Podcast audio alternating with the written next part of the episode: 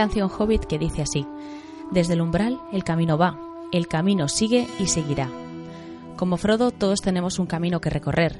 A veces nuestro camino nos lleva por senderos oscuros y tortuosos donde los árboles son tan espesos que no dejan pasar el sol.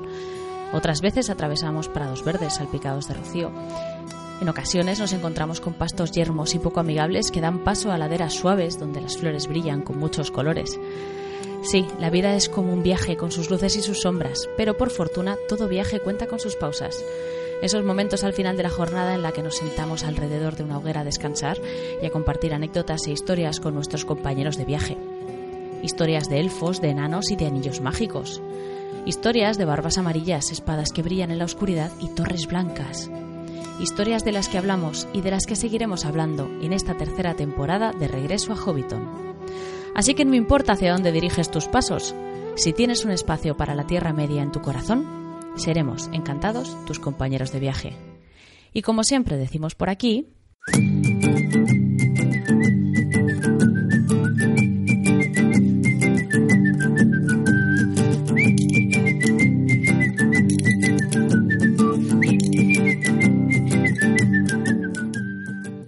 Hola amigos hobbits y pueblos libres de la Tierra Media y bienvenidos a esta tercera temporada de Regreso a Hobbiton, el podcast de la Sociedad Tolkien Española. Como dijo Sam, estamos de vuelta. Arrancamos esta tercera temporada con muchas ganas de seguir hablando de la Tierra Media. Nos acompañan nuestros colaboradores habituales, pero también habrá voces nuevas que se unan a nosotros. También hemos preparado secciones nuevas que esperamos que encontréis interesantes. ¿Qué podéis encontrar en esta edición? Pues un análisis sobre el anillo único, el arma más poderosa del enemigo, y descubriréis que a fuerza de haber leído tantas veces la novela hay muchas cosas que damos por sentado y seguro que os vamos a sorprender. Por supuesto no faltará la clase de élfico con Eleder. Hoy traduciremos una canción de lo más curiosa, la sala de los cuentos con María José y Rafa, la agenda friki, con todos los eventos que un buen fan de la obra de Tolkien no puede perderse, y estrenamos la píldora bibliográfica, una sección dirigida por Balin en la que ofreceremos una pequeña reseña sobre aquellos libros cuya lectura consideramos recomendable o interesante. ¿Qué más puedo decir? Que el té está preparado y las historias listas para ser contadas. Soy Elia Martel y la nueva temporada de Regreso a Hobbiton comienza ahora. Regreso a Hobbiton.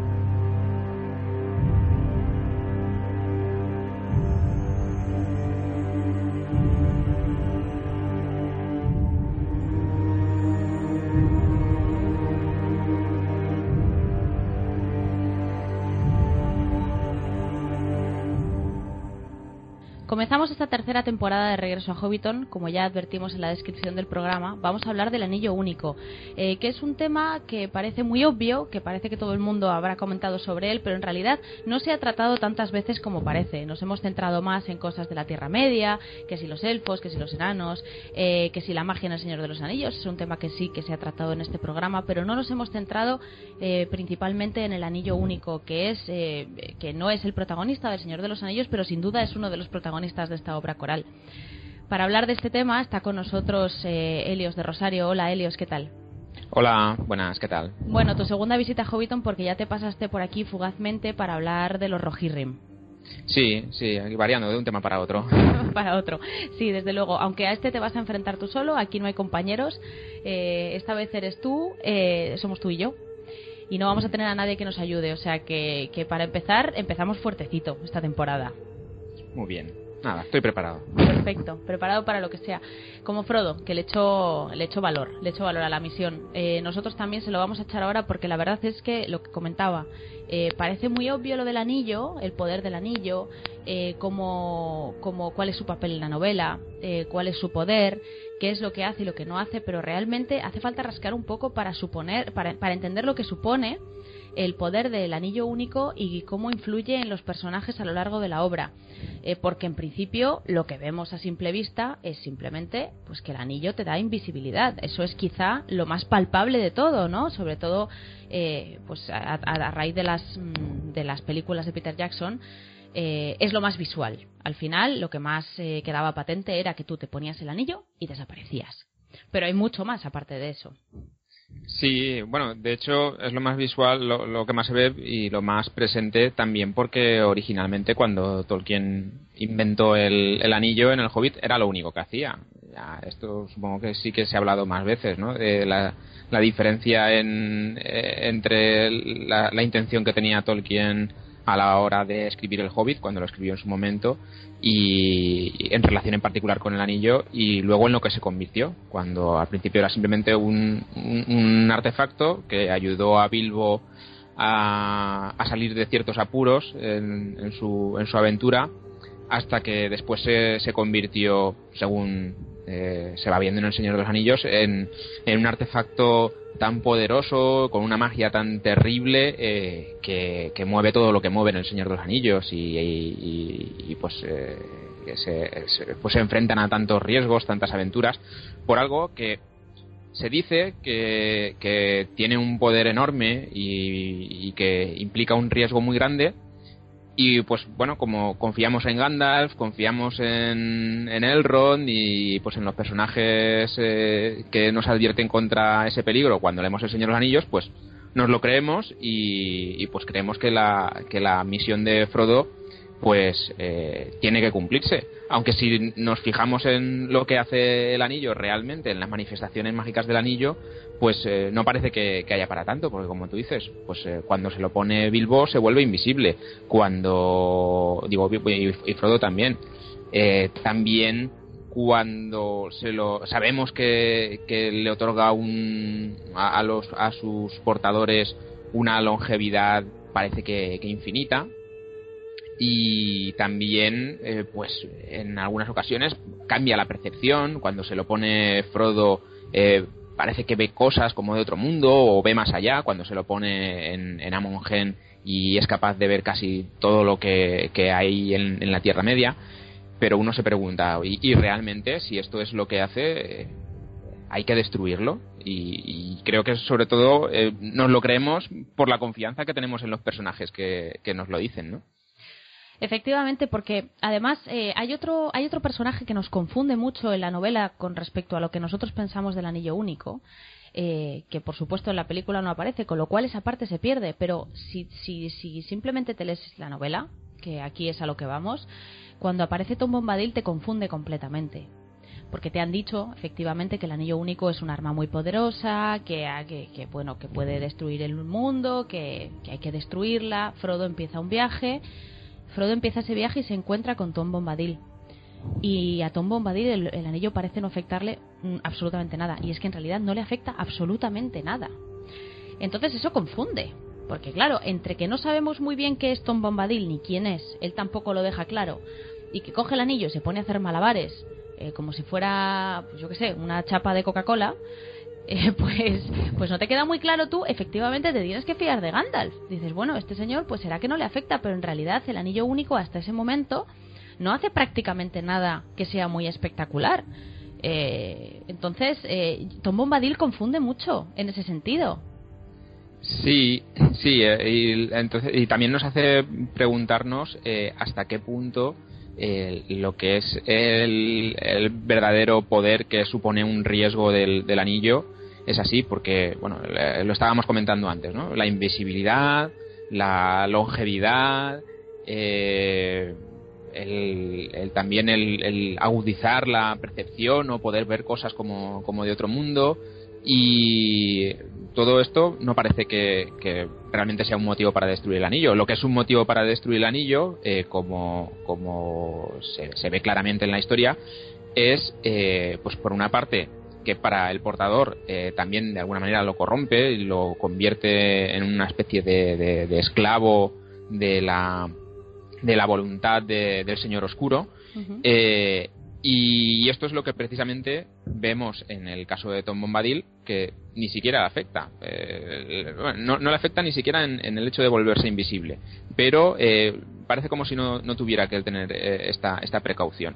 Y esto también tiene mucho que ver con, los aspectos así más filosóficos de lo que es la voluntad y el libre albedrío en, en, el mundo que inventó Tolkien. Eh, y es algo que, claro, en El Señor de los Anillos no se, eh, no, se trata o no se desarrolla eh, extensamente.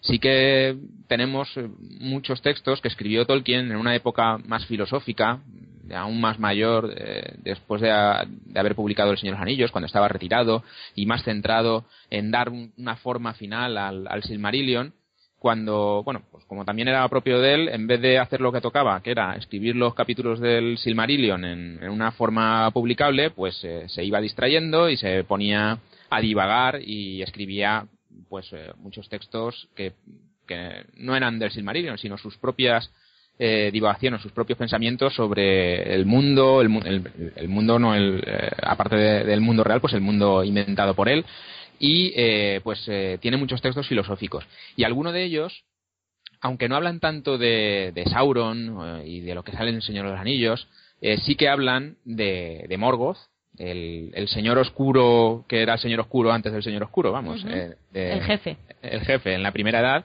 Y también de sus intentos de, dominar la tierra y las voluntades de los elfos y de los hombres, que de alguna manera es lo que se supone que también eh, puede hacer el anillo. De hecho, en El Señor de los Anillos sí que se ve cómo eh, Sauron es capaz de dominar la voluntad de, los jinetes negros, de los Nazgûl, y, de alguna manera se deja entrever eh, que el poseedor del anillo, si, si, fuera un gran señor de los elfos, pues, o si fuera Galadriel, o si, hubiera sido Gandalf, que rechazan usar el anillo, pues el, el, poder que le hubieran otorgado hubiera sido poder dominar eh, las voluntades de, los demás. Lo que pasa es que ellos lo rechazan sabiendo que este poder, pues también eh, lo, más, lo más fácil es que les llevará al lado oscuro, ¿no? por, por utilizar eh, otro, otro referente cultural.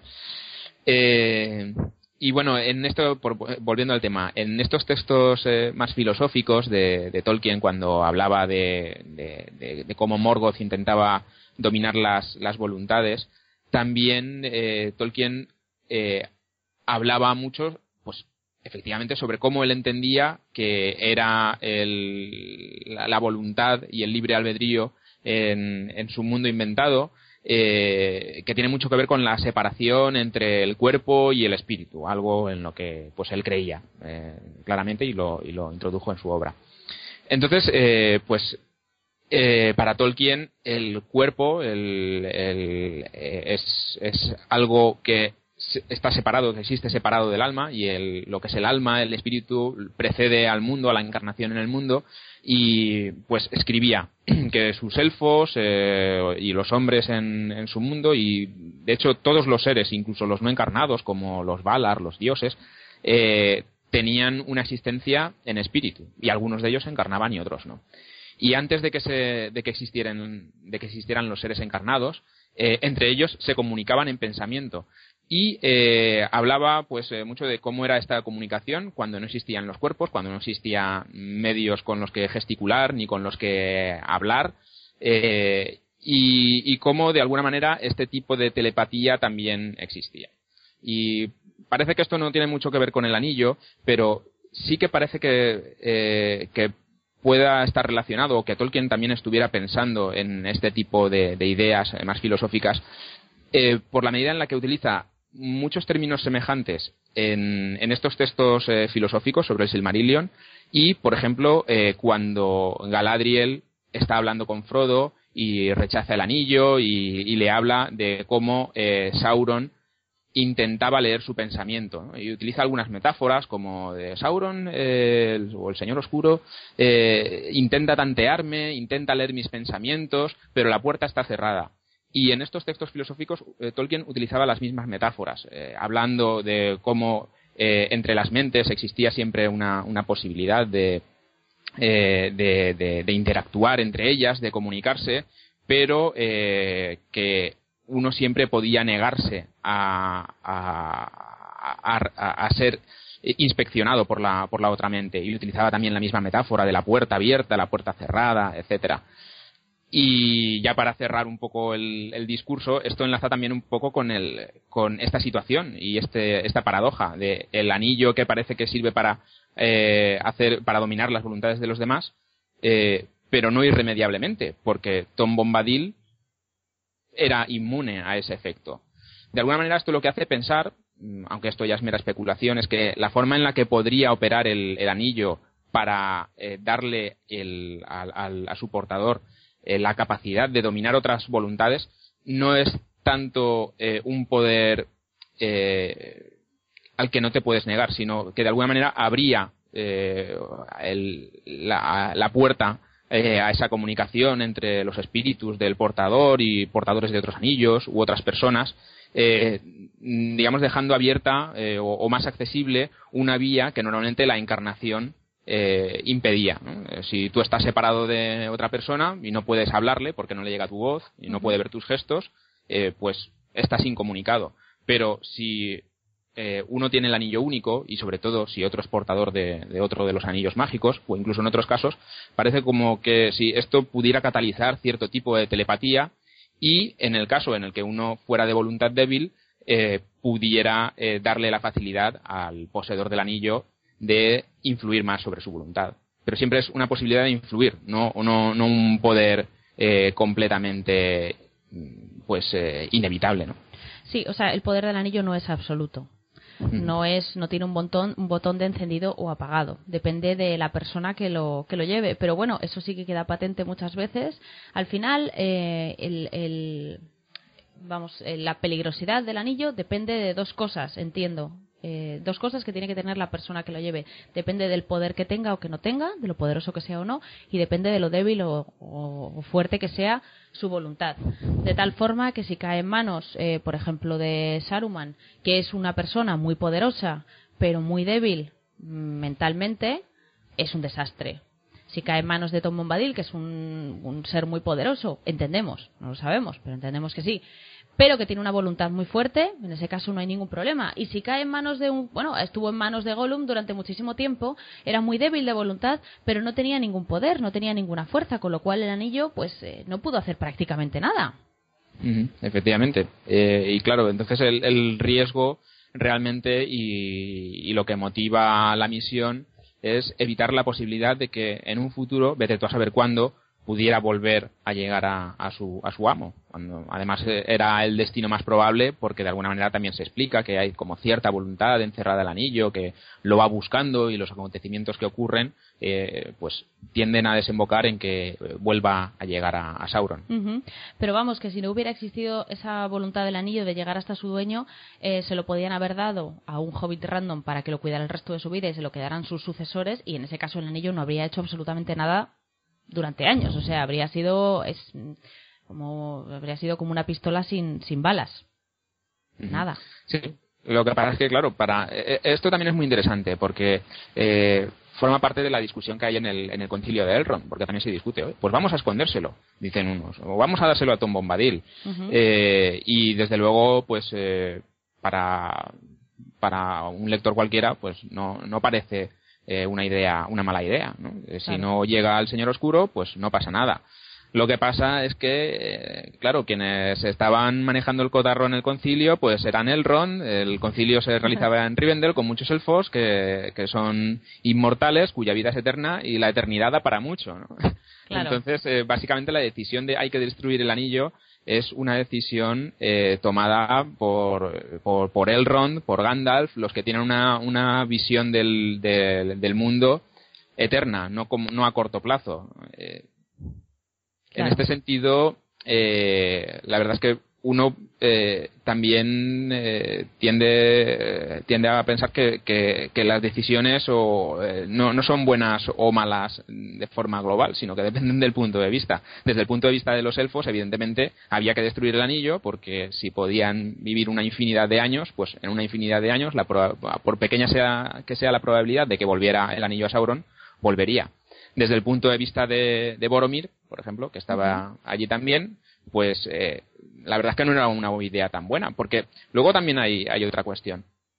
Y es que eh, decimos, bueno, si el anillo vuelve eh, a Sauron, pues el Señor Oscuro volvería a tener un poder muchísimo mayor que, que, el que manifestaba en ese momento y pues su completa posesión del mundo pues ya, ya no se podría evitar, ya no habría fuerza que la habitase. Pero claro, eh, Boromir venía de, de, Gondor, donde ya estaban en guerra contra, contra Sauron y la estaban perdiendo. Entonces, pues desde el punto de vista más, más eh, inmediato, con, a menor corto plazo, de el hijo del Senescal de Gondor, eh, pues tampoco suponía mucha diferencia. Decía, es que aunque no consiga el anillo, ya pues va a conquistar a Gondor, va a conquistar todas las tierras libres, con lo cual pues hacer, intentar acercárselo, eh, intentar destruirlo acercándolo eh, a, sus dominios, pues mm, no va a mejorar mucho las cosas, ¿no? Sí.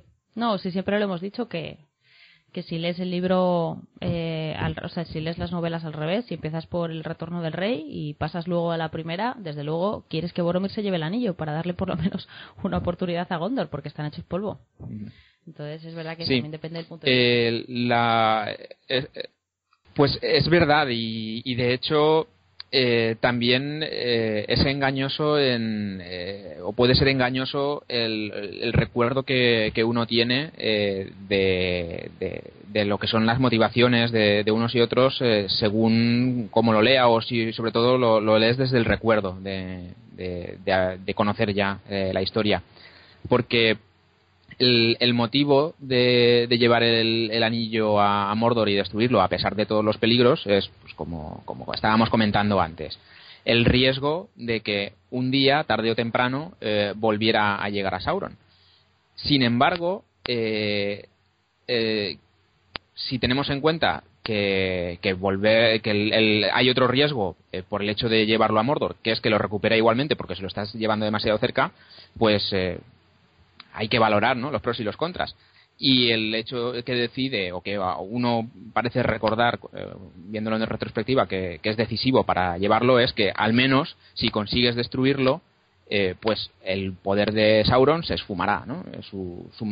se desmaterializará de alguna manera, eh, pasará de ser una, un poder físico a simplemente una sombra, que es en lo que se queda. Sin embargo, esto no es lo que realmente se lee en el libro cuando estás en el concilio del Ron, ni hasta mucho más tarde. Eh, si, si, vamos leyendo con, con atención y, sin, sin, ese sesgo que nos da a conocer ya la historia, eh, qué es lo que se sabe del anillo, al principio, cuando Gandalf visita a Frodo en, eh, en su casa y le dice, dentro de un año nos vemos y si no, vete a Rivendell. Lo que le advierte simplemente es de que los jinetes negros eh, están buscando el anillo. Bueno, no dice los jinetes negros, a los jinetes negros no los conocía aún, pero bueno, que, el propietario original del anillo lo está buscando y ahí sí lo encuentra en Hobbiton, porque le pueden ir las cosas muy mal a él y, a todos sus amigos, así que mejor que se vaya de la comarca. Y Frodo se va de la comarca eh, no para destruir el anillo, sino simplemente para que aquellos que están buscando el anillo no lleguen eh, a su hogar. Y luego se va a Rivendell y en Rivendell se da este concilio donde discuten qué hacer pero en ningún momento en ese momento está presente el, pues la posibilidad de que destruyendo el anillo se destruya Sauron. Se decide destruirlo pues por si acaso lo pudiera recuperar para que no consiga eh, ese, ese gran poder, ¿no? ese poder mucho mayor del que tiene. Y ese es también el motivo por el que Boromir recela, ¿no? por lo que decíamos antes. Eh, y de hecho creo que creo recordar que en algún momento eh, se, se, pregunta en el concilio del Ron, bueno, ¿y qué pasará si se destruye? Y, nadie lo sabe, eh, nadie responde, sabe dar una respuesta a qué ocurriría si se destruye el anillo.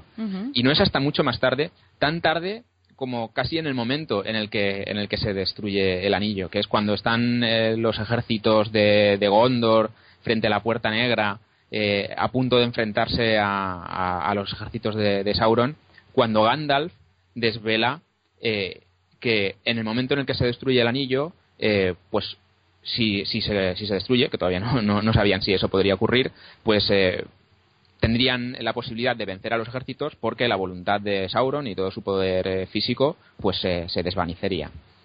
Entonces, eh, claro, esto también le da un, eh, digamos una, fuerza narrativa muy distinta a, lo que es la misión desesperada de Frodo y Sam. En ningún momento ellos saben que, que, destruir el anillo sería lo que les llevaría a la victoria sobre Sauron. Simplemente sabían que evitaría eh, la posibilidad de una victoria eh, mucho más inmediata en el caso de, destruirlo. Uno también se pregunta, bueno, ¿y por qué no lo dijo Gandalf antes, eh, si, lo sabía?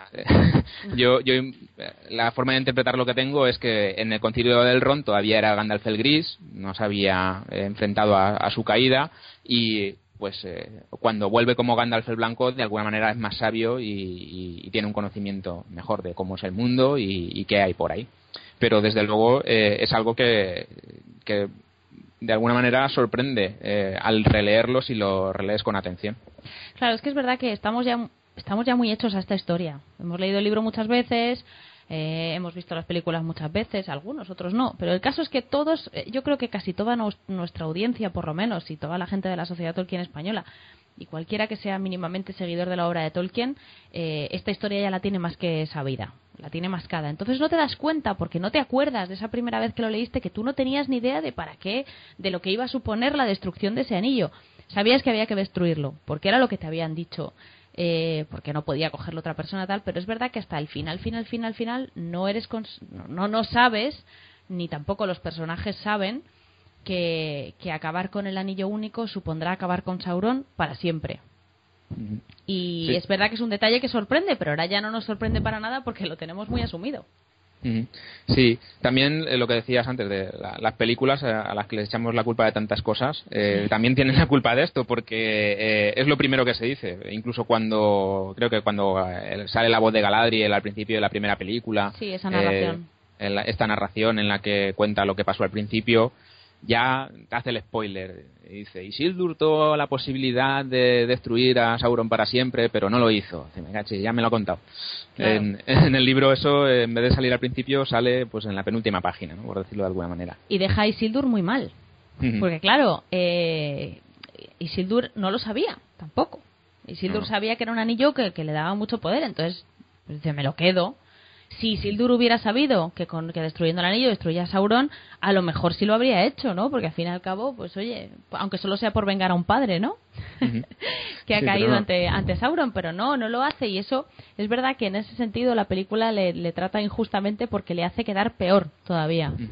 Y lo mismo ocurre con Boromir, porque también lo que decíamos de, de Gandalf, que, que, no lo sabe hasta el último momento, y desde luego en el concilio de Elrond no lo cuenta, también en, la película se lo dice a Frodo claramente en su en esta escena en, la que pues echan el anillo al fuego de, la chimenea y ven y tal. Y, Gandalf eh, ahí también para que el espectador sea consciente de todo esto pues le explica y tienes que llevarlo a destruir porque en cuanto lo destruyas pues ya se acabará Sauron y viviremos todos mucho mejor eh, entonces, eh, pues incluso Frodo, o sea, todos lo sabían desde el principio en la película, no, no así tanto en la, en, el, en, la, narración del libro. Sí, verdad. Y es cierto que, que no sabemos realmente por qué, pero entendemos que, pues que, que, Gandalf, efectivamente, al convertirse en Gandalf el Blanco, pues tiene más sabiduría y por lo tanto se le es revelado de alguna manera. Entiendo que ahí también. Yo no sé exactamente qué es lo que pasa cuando Gandalf eh, sube de nivel, como quien dice, yo entiendo, entiendo que, que los Valar o que Ilúvatar tienen algo que ver. Y entiendo que de esa manera pues le he revelado una serie de conocimiento que hasta entonces pues no, no tenía. Pero es una teoría, porque es verdad que eso, que yo sepa, no se especifica en ningún sitio. No, no, eso es, es uno de los misterios. Uno de los misterios que no, nunca podremos ya. Porque a no ser que aparezca otra servilleta de Tolkien o otra carta escondida en el escritorio que Christopher desempolve, yo creo que eso ya nos, nos lo llevamos va a ser un misterio sin resolver. Eso y si los barros tienen alas, ¿no? Eso sí, eso siempre sea. Pero eso es mejor que no nos lo resuelvan porque da mucho juego. ha generado mucho debate y muchas enemistades y, es divertido. Entonces eso, eso mm. no quiero saberlo. A ver si voy a perder yo. vale, muy bien. Eh, pues yo creo que podemos pasar. No sé si tienes algo más que decir sobre, sobre el papel del anillo, el poder que tiene. Bueno, la verdad es que como arma, eh, yo creo que ya lo hemos dicho, lo hemos dicho todo. Eh, aunque principalmente su, su, mayor potencial para los protagonistas de la historia es qué pasa cuando lo destruyes y no qué pasa cuando lo tienes. O sea, al final el anillo tiene mucho más valor eh, con su destrucción que con su posesión aunque ellos no sean conscientes al principio. Eh, pero bueno, si quieres podemos pasar a, a, la presencia de anillos mágicos en la literatura, porque este era otro punto que queríamos tocar. Tolkien es muy original, eh, en, sobre todo en la. Bueno, yo creo que lo principal es la creación de la Tierra Media y de las lenguas que, que le dan forma y le dan vida. En esto de los anillos, en esto del anillo de poder, quizá no sea tan original. No es el primero al que se le ocurrió algo así. Tenemos otros ejemplos más antiguos, pero mm, realmente no es, no es lo principal de, su obra, no es lo que yo más destacaría, la existencia de un anillo de poder. Pero sí es interesante ver pues, eh, que en la literatura ha habido otros que han utilizado antes eh, esta esta asociación de, de, de, objetos, ¿no? Anillos poderosos y luego por supuesto, las influencias que ha, habido después, después de Tolkien, porque Tolkien, bueno, ha influido en muchísimos, muchísimos autores de diferentes formas y algunas han sido precisamente eh, en lo relativo al anillo único. Sí, eh, aunque realmente eh, no hay tantos anillos mágicos en, en, la, en, la, literatura con todas las características que tiene el, anillo único, el anillo de Tolkien. Hay muchos anillos mágicos, hay algunos, no demasiados, que conceden la invisibilidad. Eh, de esto, pues eh, en algunas revisiones que, que, se han hecho en, estudios, en la historia del Hobbit, hay, un libro que, lo trata de forma bastante seria, encuentra hasta cinco ejemplos, pero no muchos más, de, anillos que conceden la invisibilidad. El, más eh, famoso, el que más se menciona, porque también contiene este otro componente de, corromper la, voluntad de su poseedor, aunque no exactamente. Eh, pero bueno, se, parece a esto, es, es, uno, es un anillo que aparece en uno de los cuentos de la República de, Platón, de un pastor, eh, Giges, y que encuentra un anillo que le concede la invisibilidad cuando le da la vuelta, eh, no es solo por el hecho de ponérselo, sino se lo pone, le da la vuelta para que la joya mire hacia la palma de la mano en vez de mirar hacia arriba, y entonces se vuelve invisible y el, este, este pastor empieza a pensar la cantidad de cosas que podría conseguir siendo invisible y, pues eh, entonces pues realiza malas acciones. Eh, no es tanto que el anillo lo, le corrompa, eh, simplemente pues que hace que afloren pues sus, malas intenciones. Y Platón de hecho lo, lo, utiliza pues para, para preguntarse ¿no? si, si una persona haría eso siendo buena de forma normal y al ver que es invisible eh, podría o no. Entonces eh, este eh, este, este dilema moral pues se parece en, parte también a lo que estábamos comentando antes, ¿no? de, el anillo y Tom Bombadil, etcétera, y se menciona mucho. Eh, hay otros eh, anillos que conceden la invisibilidad, pero hacen poco más que eso. Hay alguna leyenda artúrica que también aparece en el Mabinogion, en alguno de los cuentos victorianos de, Andrew Lang, aunque algunos de estos cuentos, por ejemplo, normalmente son eh, retellings de, cuentos anteriores, son simplemente reescrituras.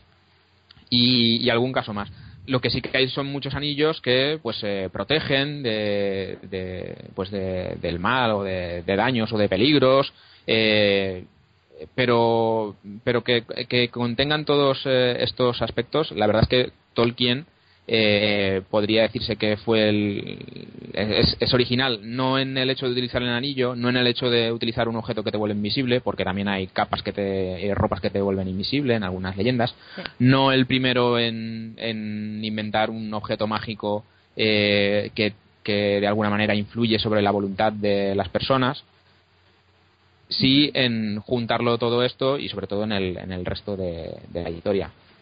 Lo que sí que es curioso es que ya no se han repetido tanto en, en, autores posteriores, porque como ha tenido, está tan presente en el imaginario popular el, anillo mágico de Tolkien, pues los autores de posteriores pues no han querido copiarlo en ese sentido. Claro, normal, es que eh, ha quedado, o sea, la influencia ha sido tanta y, y es tan famoso que ahora cualquier comentario sobre un anillo que te hace invisible y que te da poder y, o, sobre un anillo que tiene volcado todo el poder de su, de su creador, pues es que irremediablemente te recuerda a Tolkien. Ya cuesta con otras cosas, o sea, realmente ahora cualquier cosa que te leas, bueno, ya no ahora, sino desde hace tiempo, desde que se publicó El Señor de los Anillos y tuvo tanto éxito, eh, los elfos, eh, o sea, ha influido tanto que los elfos ahora cuando salen en otras novelas siempre son altos, con las orejas de punta, son inmortales y, lo hacen todo bien. Y esa es una cosa de Tolkien exclusivamente, bueno, que, inventó él, porque antes los elfos eran los de Papá Noel. Los elfos eran más, más los que vemos en Harry Potter que los que vemos en El Señor de los Anillos. Sin embargo, ahora casi siempre que se habla de elfos eh, son así. Entonces, eh, hablar sobre un anillo de poder mm, liso de oro y tal cual es que nos va a recordar a Sauron sin poder evitarlo.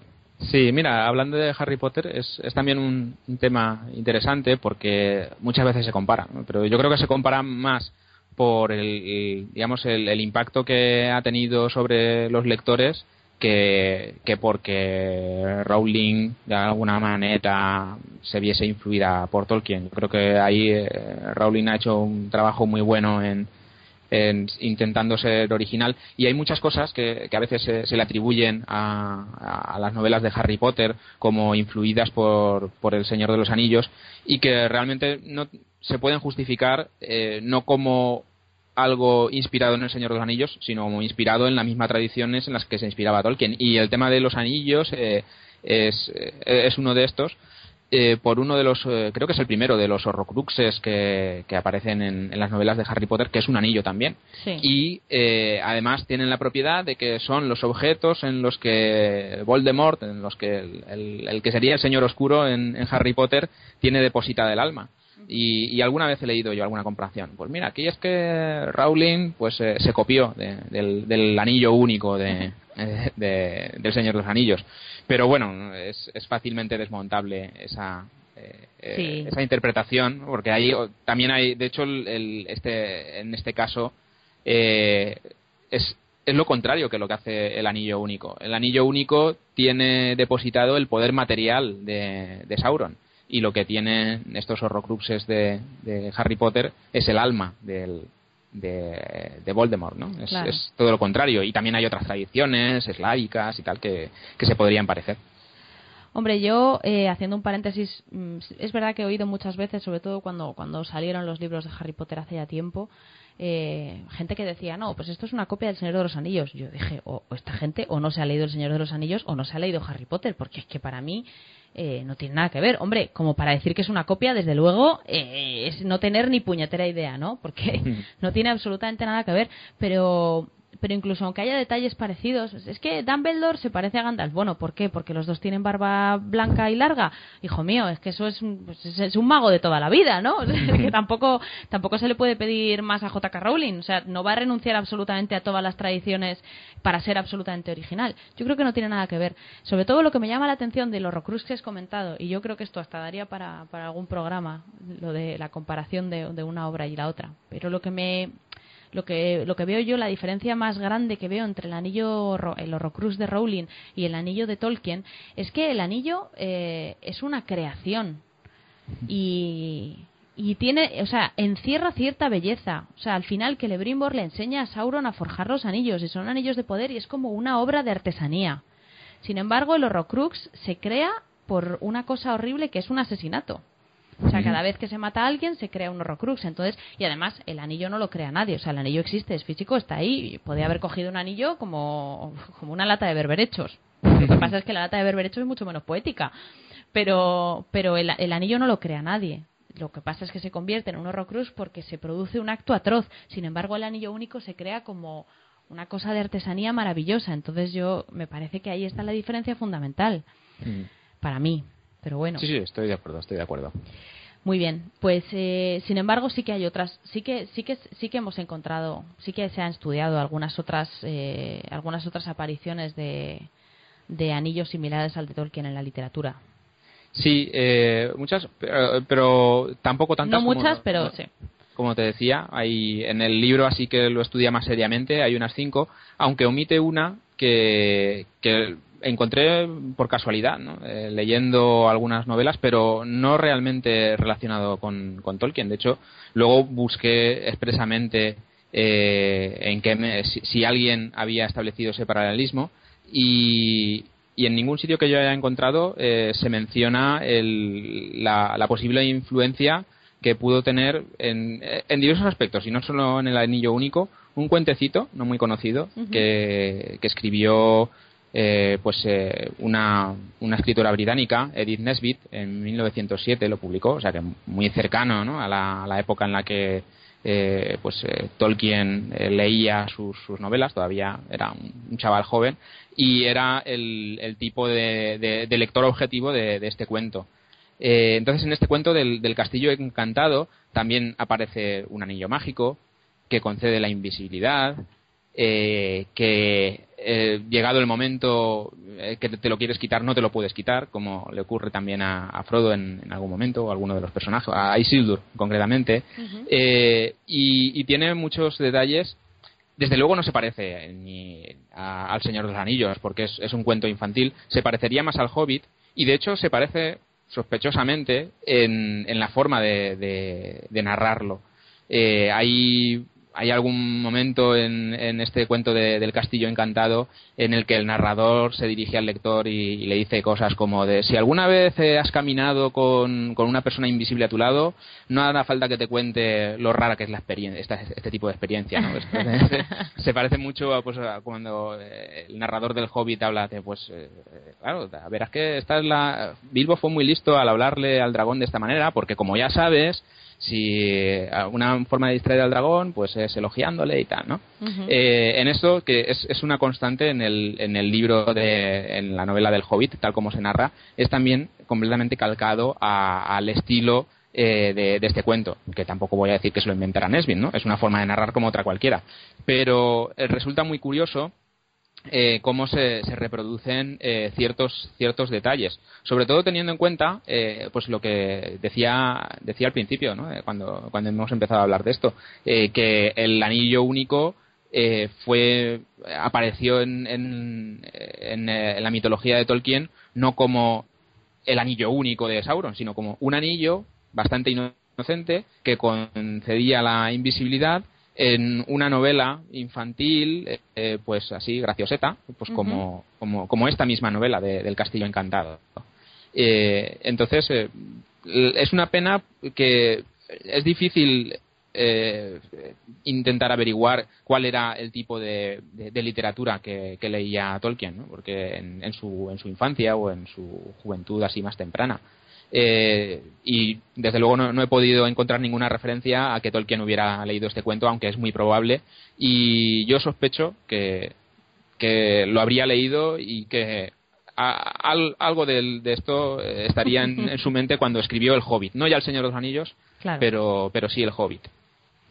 Y, y hay una, una anécdota bastante pues eh, casual, ¿no? En este caso, que es incluso una frase que aparece en el Castillo Encantado en el momento en el que dice, dice literalmente que este anillo tenía eh, una voluntad por sí mismo, ¿no? Tenía su propia voluntad. Una frase que eh, luego la anécdota doble o la curiosidad doble es que se atribuye mucho a Tolkien, aunque Tolkien nunca escribió esto. Eso esa frase sale en las películas de Peter Jackson. El anillo tenía su propia voluntad, aunque y aunque está inherente en, en, la, en el Señor de los Anillos luego lo busqué yo. Ah, vamos a hacer una búsqueda, una versión electrónica del Señor de los Anillos, de Ring, of ¿no? Sí, sí, no, y, no, no, no, no, aparece, es una frase eh, pues de, Peter Jackson y, su equipo. Ah, pues mira, fíjate si ha calado que, bueno, es que claro, también es verdad que Tolkien cuando lees la novela se da por hecho, no te lo dice Tolkien tal cual, pero se da por hecho que, que el anillo hace un poco lo que quiere porque, bueno, más que bueno, no se sabe si es que tiene voluntad propia el anillo o que sigue la voluntad de Sauron y entonces siempre intenta volver a su dueño, porque eso realmente eso es lo que a lo que se refieren cuando dicen que tiene voluntad propia, que es capaz de escapar de sus de sus eh, actuales amos para, o sea, de sus actuales portadores para volver a su dueño legítimo. Pero bueno, eso puede ser voluntad del anillo o puede ser que pues eh, que Sauron tira de un hilo, ¿no? No tiene por qué ser el anillo mismo. Sí, yo, yo, lo busqué como, como indicio, de a ver si puedo demostrar que Tolkien se copió una frase del libro de Pero no, no, no tuve suerte. Entonces, pues nada. Sí, sigue siendo una especulación, pero la verdad es que eh, bastante sugerente. Pues sí, la verdad es que es, es extraordinariamente parecido y además es una cosa de la que esto sí que no se ha hablado nunca, porque esto es una cosa que encontraste tú eh, fuera de esas cinco, cinco obras que, que, sí que aparecen en ese otro libro que has comentado, ¿no? Donde hay relación con el anillo único.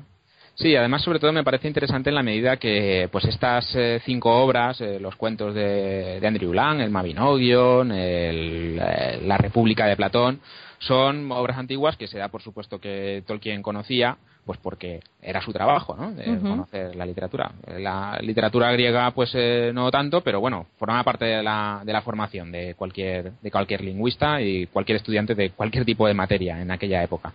Eh, pero eh, de alguna manera todas ellas inciden en la literatura, literatura antigua o medieval y, y, ninguna de ellas habla de literatura moderna, de literatura victoriana eh, que era la que Tolkien leía de, pequeño y, o de más mayor incluso. y, esta sería la única referencia de todas ellas que, que, va en esta línea. ¿Tú el Castillo Encantado entiendo que sí que te lo has leído?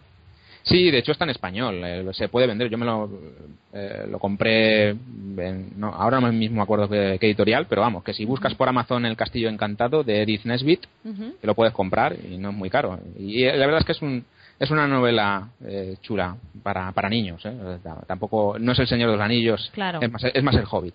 Vale, vale, vale. Yo es que era la primera vez que lo oía y la verdad es que no sabía si era fácil de conseguir, si, si estaba disponible, porque bueno, hay algunos de estos cuentos que que, que, están descatalogados completamente. Pero bueno, si este se puede encontrar, la verdad es que es una curiosidad interesante para la gente que quiera, para la gente que está estudiando, pues las influencias que haya podido eh, tener Tolkien. Eh, hay que hay que advertir eso, que es parecido al Hobbit, porque es verdad que a la gente, verdad que la gente a veces eh, le choca mucho el estilo del Hobbit cuando se han leído El Señor de los Anillos. Eso pasa por empezar al revés. Lees El Señor de los Anillos y cuando llegas al Hobbit dices, ¿pero esto qué es? Pero claro, es que el Hobbit está pensado para niños. Mm. Sí, eh, y, bueno, volviendo a lo del libro, yo me lo compré hace unos pocos años eh, por, Amazon, pero si uno pues eh, tiene ganas de leer solo en inglés es más fácil todavía, porque al ser de 1907 y pues la autora ya hace mucho tiempo que murió, es, está completamente disponible en, en internet, puedes buscar ediciones en inglés en ebook o en PDF o en el proyecto Gutenberg o donde sea. Sí, de hecho, eh, estoy viendo ahora, eh, ahora que estoy aquí navegando por internet al mismo tiempo que hablamos, veo que incluso lo tienen en audiolibro. Lo tienen en audiolibro y te lo puedes, lo puedes descargar y, o escuchar online y estoy segura de que estará, estará bien hecho porque porque la mayoría de los audiolibros que se hacen en serio eh, suelen estar muy bien y tienen pues, su musiquilla de fondo. Es agradable escucharlo. Eso sí, está en inglés. Así que. Pero bueno, la edición en español también se puede comprar, al menos en, en libro, en papel. Perfecto, pues muy bien. Pues eh, yo creo que esto es más o menos todo lo que teníamos pensado hablar sobre el anillo único y sobre las influencias en Tolkien. No sé si quieres comentar algo más o quieres ya eh, dar unas decir unas últimas palabras para cerrar el tema. Pues lo cerramos, pero no sé con qué últimas palabras. Más que guarda el anillo y, y, no te lo pongas, ¿no? Eso está bien, guarda el anillo y no te lo pongas. Bueno, Elios, pues muchísimas gracias por venir al programa. La verdad es que ha sido un tema muy interesante. Yo eh, no lo habíamos traído aquí nunca y la verdad es que, es que ya te digo que que eh, tenemos tan interiorizado lo del anillo único que ya siempre acabamos tratando otros temas que no tienen que no tienen nada que ver, otros temas sobre las lenguas, sobre las razas, sobre la Tierra Media, sobre historias del Silmarillion y es verdad que el anillo único a veces se deja un poco de lado y sin embargo pues tiene todavía tenían cosas interesantes que rascar, las hemos traído aquí. Yo desde luego he disfrutado mucho, espero que nuestros oyentes también. Y bueno, eso, agradecerte tu participación. Espero que vuelvas a visitarnos otra vez en Regreso a Hobbiton. Seguro que sí. Muy bien, un abrazo. un abrazo, adiós ella.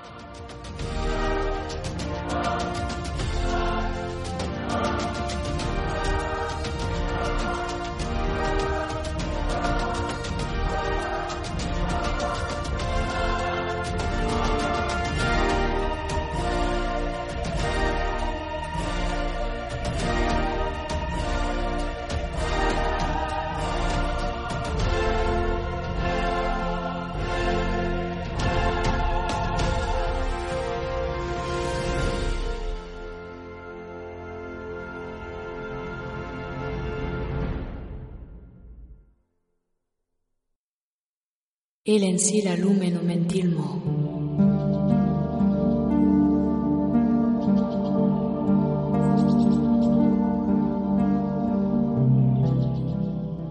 Hablar como los elfos.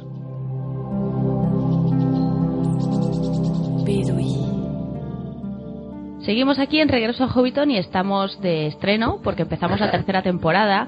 Eh, seguimos con esta sección de hablar con los elfos que ya lleva acompañándonos las dos temporadas anteriores. Está con nosotros el Eder, como siempre, eh, Maigo Banen, el Eder. Maigo Banen, ahí, Elia.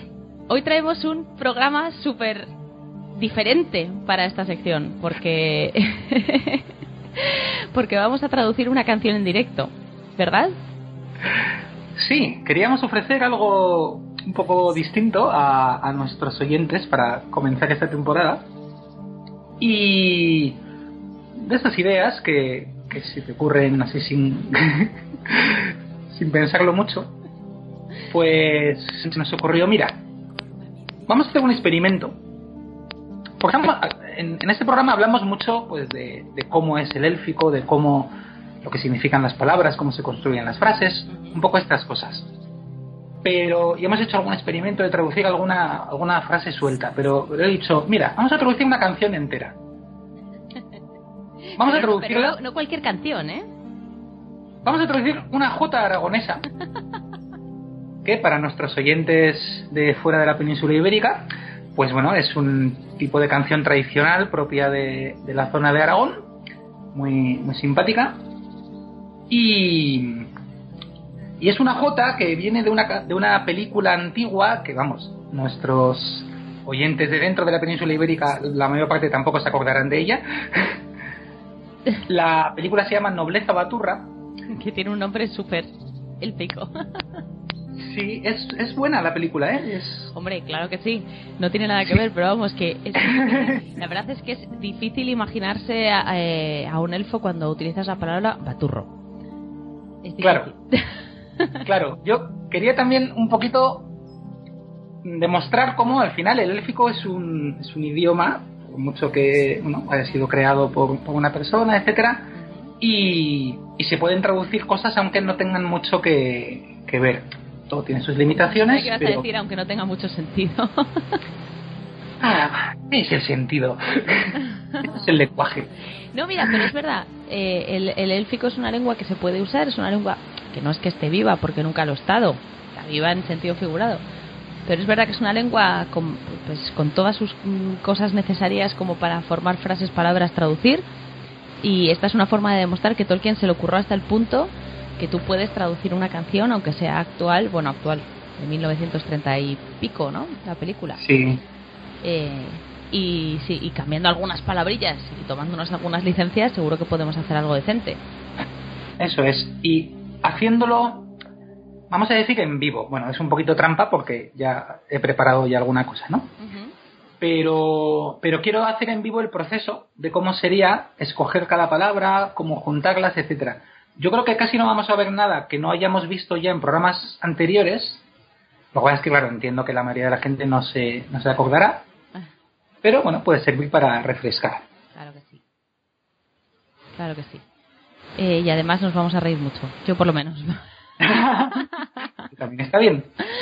Así que vale, pues a ver, em, tendremos que saber primero cuál es la letra de la canción que vamos a traducir. O sea, primero necesitamos conocer la canción de, de, esta J.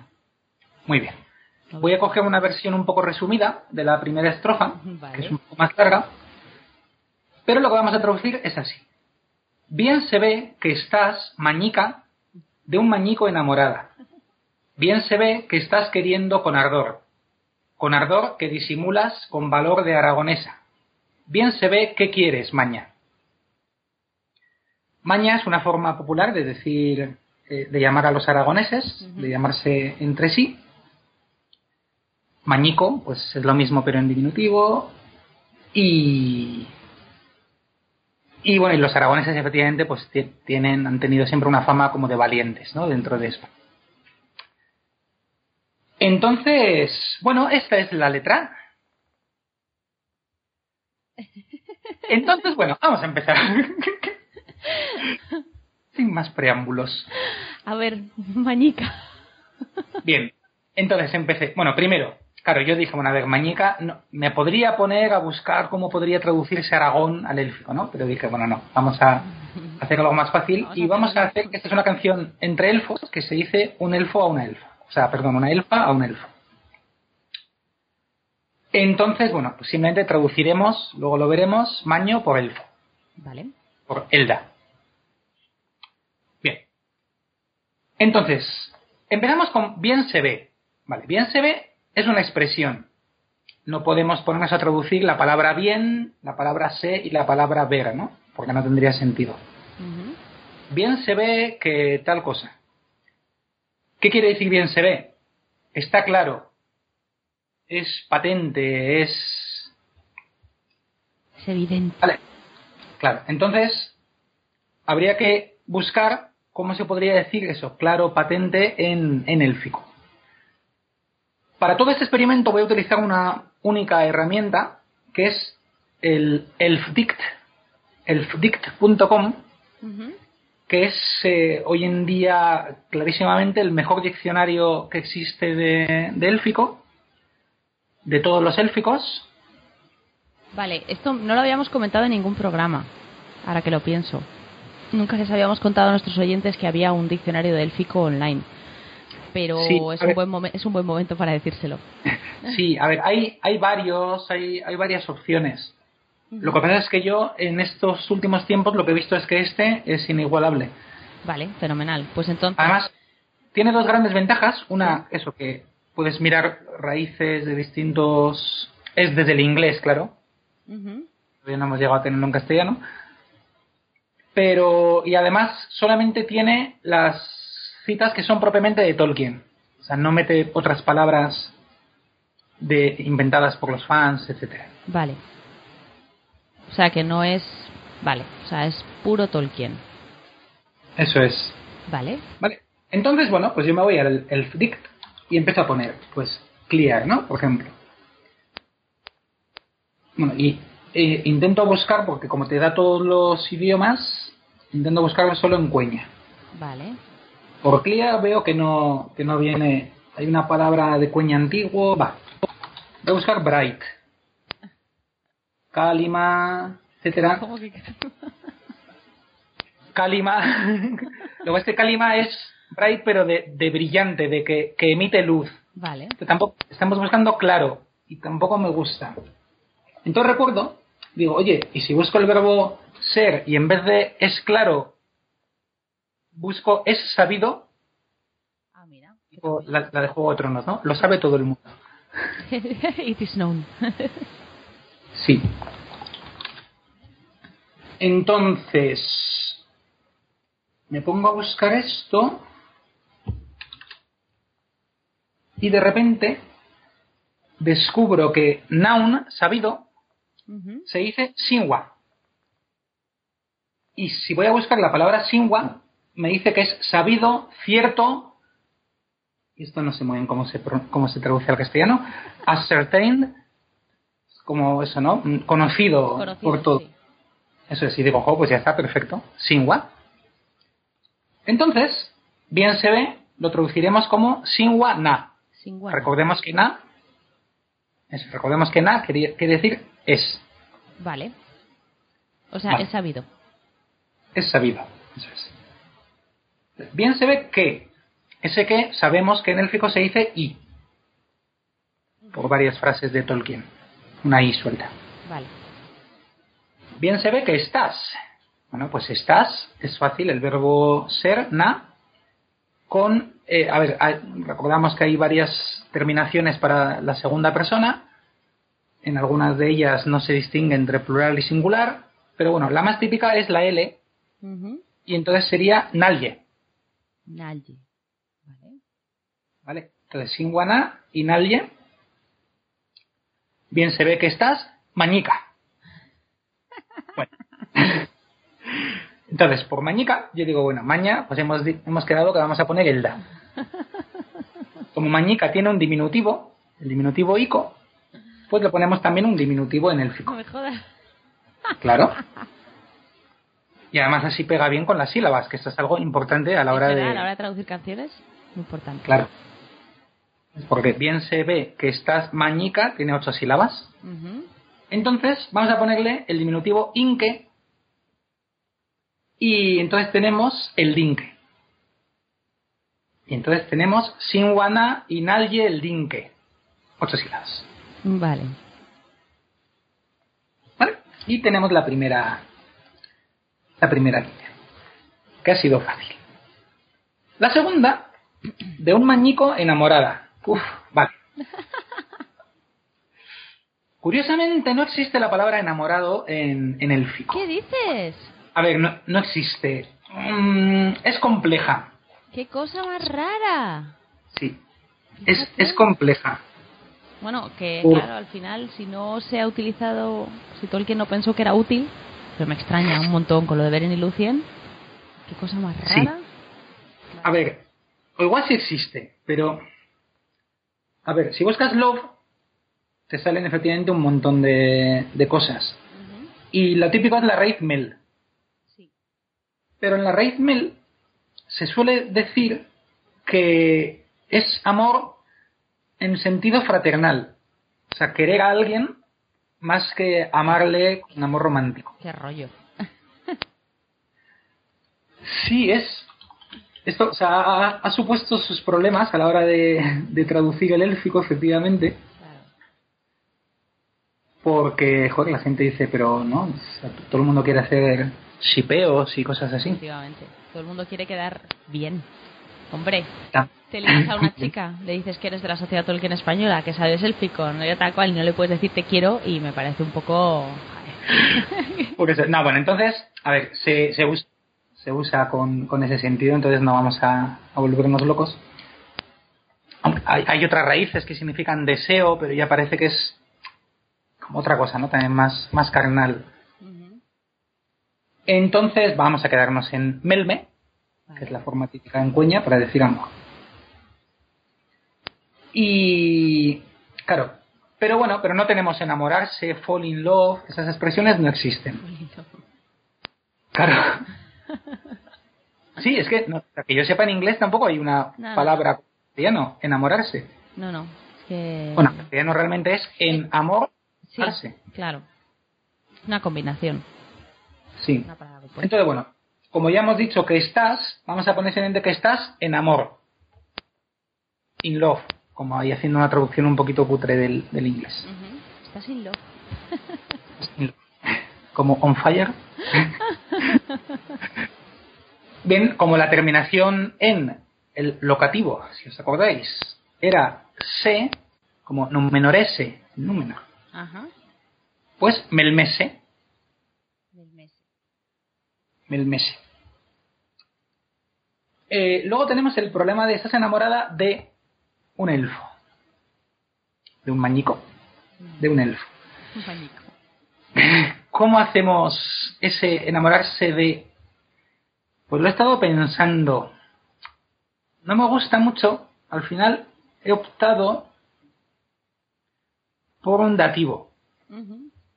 Estás enamorada hacia un elfo, digamos. Vale. Mm, Estoy enamorada Eh. lado. sí, es...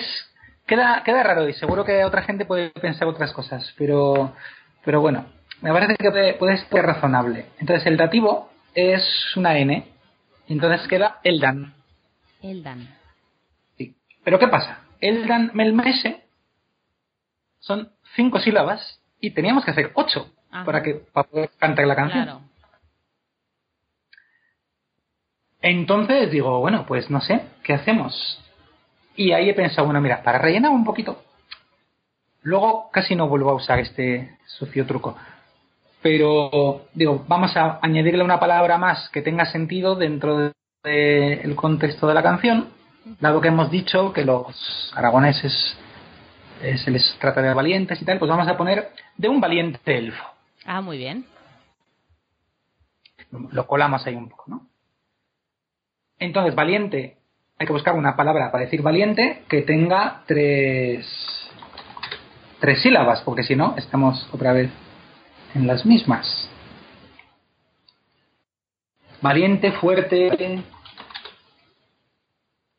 Entonces no sé si se oye mi teclado mientras busco. Sí, claro que sí. Pero bueno, esto es lo que tiene el directo, ¿no? O sea, en eso consistía. Exacto. Exacto. Entonces, valiente, pues tienes Astalda.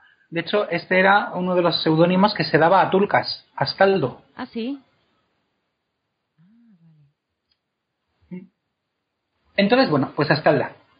Lo normal sería poner Astalda Eldan, dando elfo para el final, pero bueno, por cuestiones aquí un poquito de ritmo y como el cuña lo permite, le cambio el orden. En lenguaje poético se permite Sí. y pongo Eldan Astalda. Entonces ya tendríamos Sinwana Inalye el Dinke, Eldan Astalda Melmese. Bien, bien se ve que estás elfita de un elfito enamorado.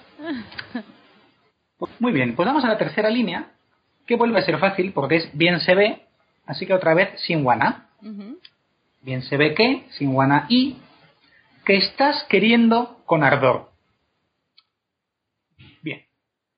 Pues vamos a ver, con ardor, aquí claramente tenemos que usar el caso instrumental, que eh, algunos recordaréis que se hace con nen. ¿Y cómo es ardor? Bueno, pues me voy al, al diccionario, me podría buscar ardur directamente y me dice que verde es la sanseao, que no lo hay.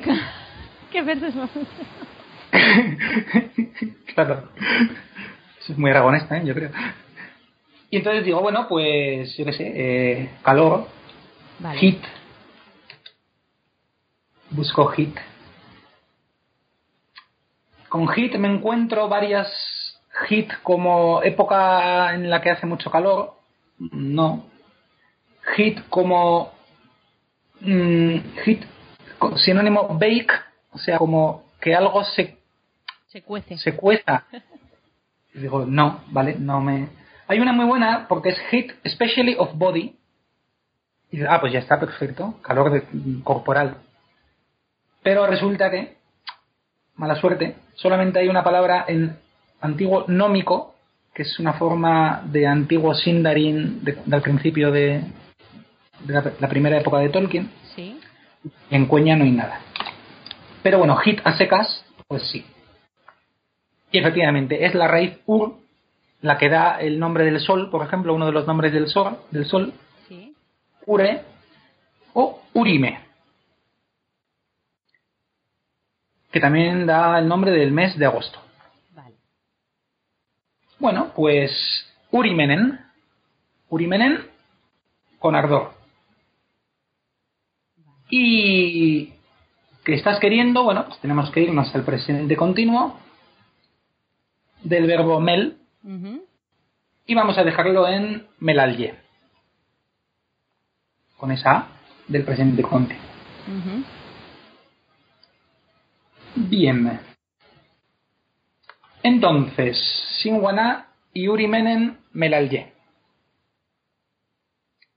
Ahí, bueno, el acento no, no queda muy bien, pero en cuestiones de, de canción se, se suele permitir. Eso es. Vale, aquí vamos a hacer un pequeño truco. Hemos dicho que había dos palabras para ardor. Sí. Urime y ure. Pues por ganar una sílaba vamos a, a cambiar a ure en la segunda, en la cuarta línea. Vale. Porque es que la palabra, la frase dice, bien se ve que estás queriendo con ardor, con ardor que disimulas con valor. Entonces digo, bueno, vamos a ver, ¿qué disimulas? Vale, este qué es un qué de objeto. Así como el de antes era un qué de, de sujeto, Sí. ¿qué es lo que se ve? Que estás tal. Aquí es disimulas algo. Algo, el objeto que, que disimulas. Es el ardor. Entonces, este que, lo que pasa es que en castellano usamos que para las dos cosas. Entonces, es un poco. Pero en, en el fijo se distingue. Y este que es sa. Es el mismo que que cuando dices. Ha dicho que tal cosa. Vale. Pues este es sa. Entonces, con ardor, ¿qué disimulas? Sa. ¿Cómo se dice disimulas? Bueno, volvemos al diccionario. Y pienso, bueno, pues yo qué sé, disimular puede ser to hide, tu, tu ocultar, algo así. No, no queda muy allá, pero pero nos puede valer. Entonces, pues voy viendo y bueno, para, para esconder hay bastantes palabras. En Cueña está Fur, está Halya, está Fanta. ¡Oh! Y está Nurta. Nurta es una también más o menos conocida porque hay un capítulo del Silmarillion que es del ocultamiento de Valinor que de la que se dice la traducción, que es Nurtale Valinoreva. Así que bueno, Nurta es una buena palabra para ocultar. Ocultar como sinónimo de disimular. Perfecto. Bien. Eh, bueno, luego aquí cuando hice una primera versión me volví a dar cuenta de que nos sobraba alguna, o nos faltaba alguna sílaba. Y, y, y bueno, hice otro pequeño truquito. Y en vez de poner directamente con valor que disimulas, eh, Sanurtalle, lo alargué un poquito y puse que sabes disimular, que sabes, que eres capaz de disimular. Para hacerlo un poquito más largo, ¿eh? No. Entonces, como el verbo saber es ista, Sí. pues tenemos sa istalye nupta. Vale. ¿Qué pasa? Que si cogemos entonces otra vez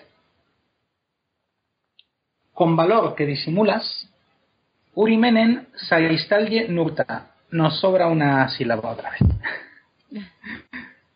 Es, es complejo, es complejo, o sea, traducir no es problema, el problema es cuadrar. Claro. Vale, pero recordamos que hemos dicho que había, para Ardor había dos palabras, Urime y Ure. Que bueno, pues mira, aquí vamos a usar la segunda. Y entonces ya tenemos Urenen Saistal, Urenen Saistalye Nurta. Y ya nos vuelve a cuadrar todo perfecto. Entonces hasta ahora tenemos, bien se ve que estás, elfita, de un valiente elfo enamorada Ajá. Bien se ve que estás queriendo con ardor, con ardor que disimulas, que sabes disimular con valor. Perdón, no hemos llegado todavía a con valor. Vale. Esto es también relativamente fácil. Si vamos al diccionario y ponemos valor, así directamente, bueno, nos sale la palabra cane. Cane normalmente está más relacionada con valor en la, en la batalla y tal. Cano es comandante. Ajá. Bueno, no me, no me emocionaba mucho. Y aparte, era muy corta para meterla en la línea. Entonces dije, ¿y si buscamos coraje, que es otro eh, sinónimo? ¡Oh, maravilloso! Para coraje tenemos juore. Jure. Juore. Mm, qué bonita. Sí, es una que me, que me gusta. No recuerdo ahora si está relacionada también con el. con, con.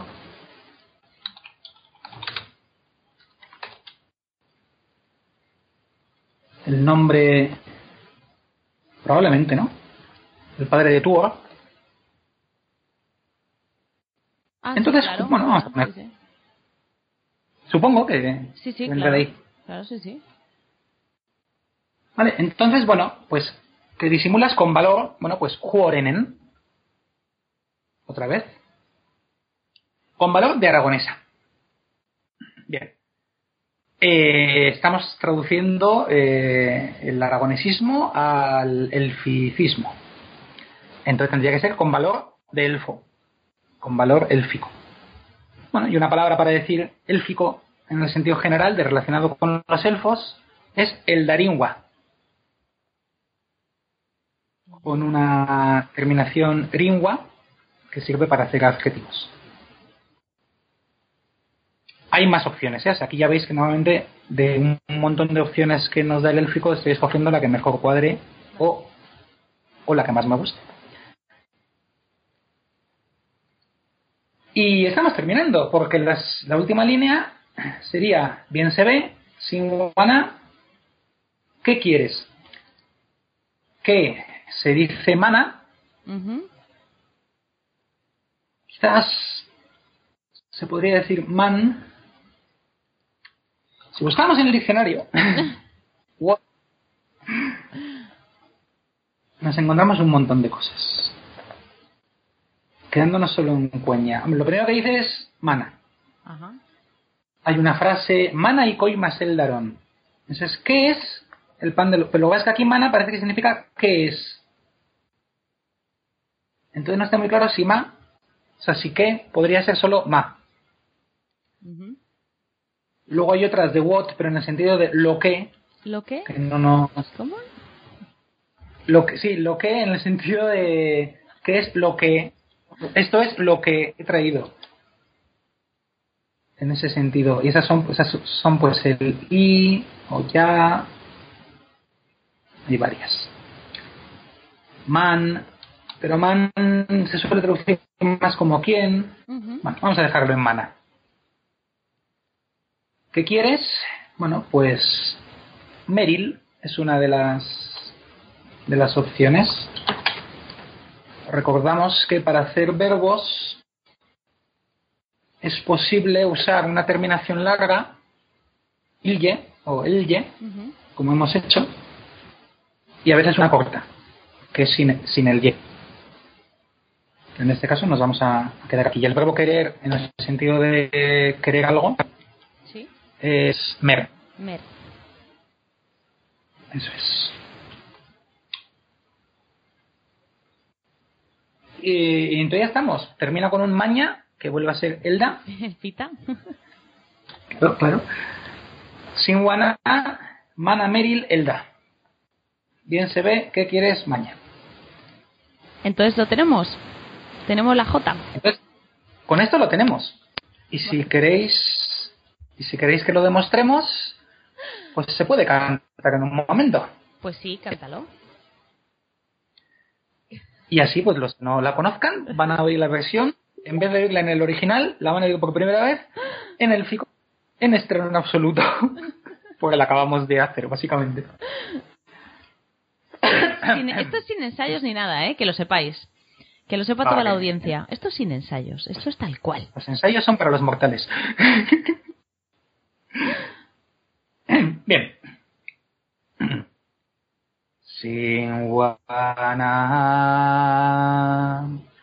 sin inal yeldinke, el danas talda melmese, sin wana. Sin wana iurimenen melalje. Gurenen zaiztalien urta juorenen. Juore eldaringua zingwana. Zingwana manamerilelta. Zingwana manamerilelta.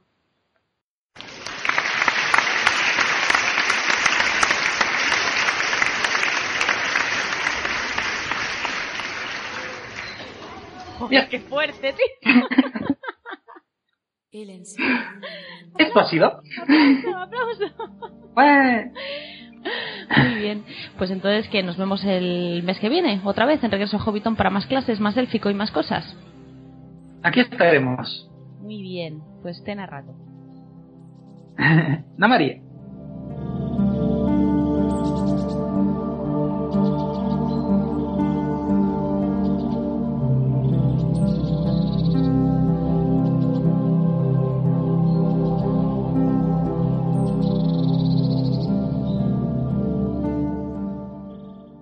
La sala de los cuentos.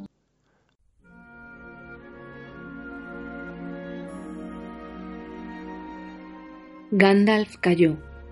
Mirando en el este, por encima del pórtico, los picos lejanos de las montañas nubladas, en cuyas grandes raíces el peligro del mundo había estado oculto tanto tiempo. Suspiró. Me equivoqué entonces, dijo. Me dejé acunar por las palabras de Saruman el sabio, pero si yo hubiera averiguado antes la verdad, el peligro sería menor. Todos nos equivocamos, dijo Elrond, y si no hubiese sido por tu vigilancia, quizá las tinieblas ya habrían caído sobre nosotros. Pero continúa. Desde el principio tuve malos presentimientos, a pesar de las supuestas evidencias, dijo Gandalf, y quise saber cómo había llegado esta cosa a Gollum cuánto tiempo la había tenido consigo. Monté pues una guardia pensando que no tardaría en salir de las tinieblas en busca de su tesoro.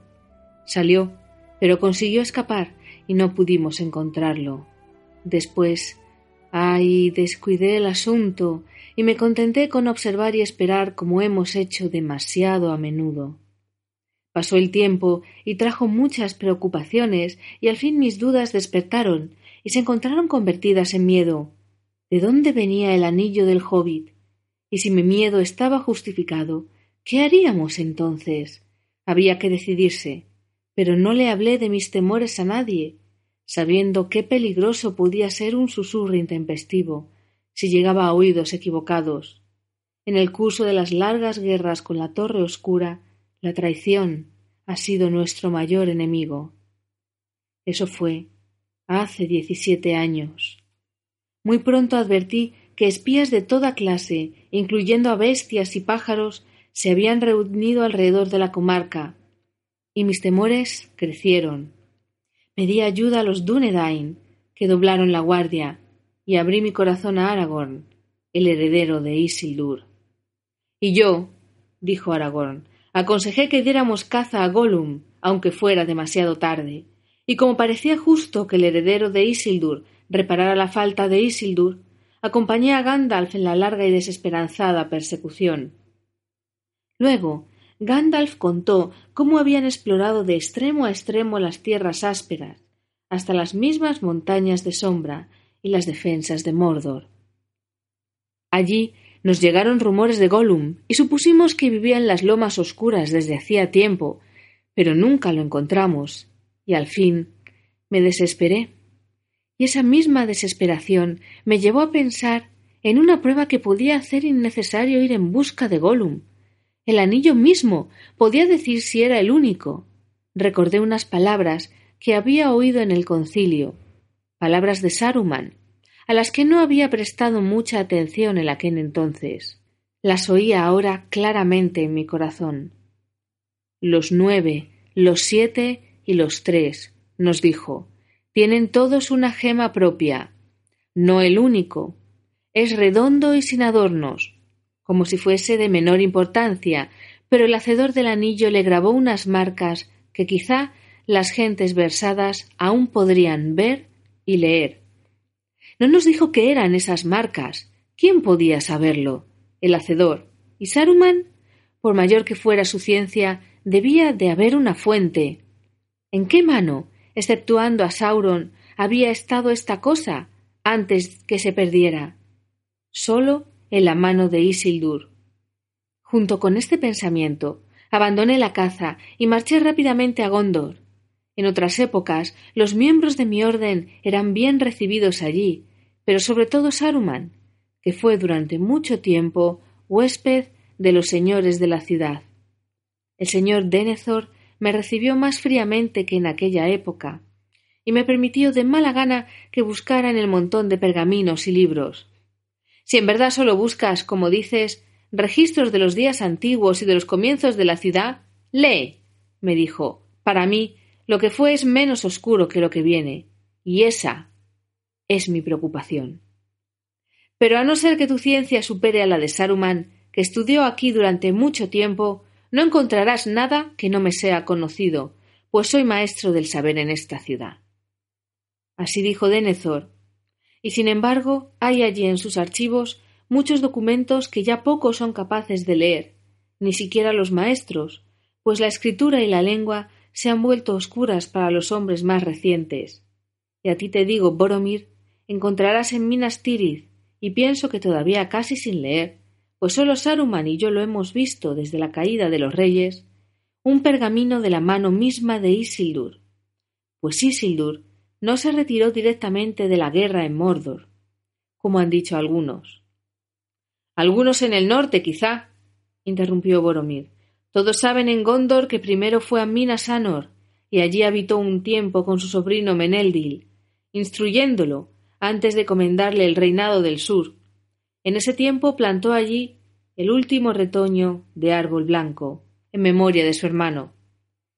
Pero en ese tiempo escribió también este pergamino, dijo Gandalf, y eso no se recuerda en Gondor, parece, pues el pergamino se refiere al anillo, y ahí ha escrito Isildur. El gran anillo pasará a ser ahora una adherencia del reino del norte, pero los documentos sobre él serán dejados en Gondor, donde también viven los herederos de Elendil, para el tiempo en que el recuerdo de estos importantes asuntos pudiera debilitarse. Y luego de estas palabras, Isildur describe el anillo tal como lo encontró. Estaba caliente cuando lo tomé, caliente como una brasa, y me quemé la mano, tanto que dudo que pueda librarme alguna vez de ese dolor. Sin embargo, se ha enfriado mientras escribo y parece que se encogiera, aunque sin perder belleza ni forma. Ya la inscripción que lleva el anillo, que al principio era clara como una llama, se ha borrado y ahora apenas puede leerse. Los caracteres son élficos, de región, pues no hay letras en Mordor para un trabajo tan delicado. Pero el lenguaje me es desconocido. Pienso que se trata de una lengua del país tenebroso, pues es grosera y bárbara. Ignoro qué mal anuncia, pero la he copiado aquí, para que no caiga en el olvido. El anillo perdió, quizá, el calor de la mano de Sauron, que era negra y sin embargo ardía como el fuego. Y así Gil-galad fue destruido. Quizá si el oro se calentara de nuevo, la escritura reaparecería, pero por mi parte no me arriesgaré a dañarlo de todas las obras de Sauron, la única hermosa. Me es muy preciado, aunque lo he obtenido con mucho dolor. Leí estas palabras y supe que mi pesquisa había terminado, pues como Isildur había supuesto, la lengua de la inscripción era de Mordor y los sirvientes de la torre, y lo que ahí se decía era ya conocido, pues el día en que Sauron se puso el único por primera vez, Celebrimbor, hacedor de los tres, estaba mirándolo y oyó desde lejos cómo pronunciaba estas palabras, y así se conocieron los malvados propósitos de Sauron. Me despedí enseguida de Denethor, pero iba aún hacia el norte cuando me llegaron mensajes de Lorien, que Aragorn había estado allí y que había encontrado a la criatura llamada Gollum. Lo primero que hice fue ir a buscarlo y escuchar su historia. No me atreví a imaginar los peligros mortales a que habría estado expuesto. No hay por qué recordarlos, dijo Aragorn. Si un hombre tiene que pasar delante de la puerta negra o pisar las flores mortales del valle de Morgul, conocerá el peligro. Yo también desesperé al fin y emprendí el camino de vuelta. Y he ahí que la fortuna me ayudó entonces y tropecé con lo que buscaba las huellas de unos pies blandos a orillas de un estanque cenagoso. Las huellas eran frescas, de pasos rápidos, y no iban hacia Mordor, se alejaban. Las seguí por las orillas de las ciénagas de los muertos, y al fin lo alcancé. En acecho junto a una laguna, mirando las aguas estancadas mientras caía la noche. Así atrapé a Gollum. Un barro verde le cubría el cuerpo, Nunca nos entenderemos, parece, pues me mordió y yo no me mostré amable. No obtuve nada de su boca, excepto la marca de unos dientes.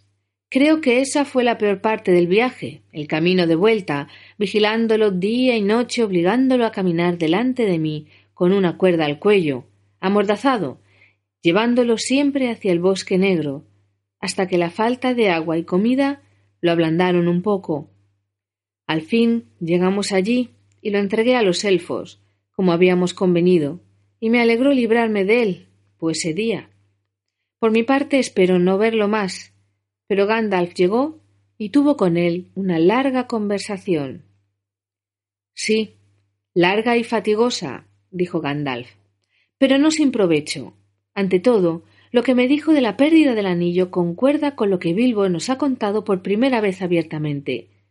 Aunque esto no importa mucho, pues yo había adivinado la verdad. Pero me enteré entonces de que el anillo de Gollum procedía del río Grande, cerca de los campos gladios.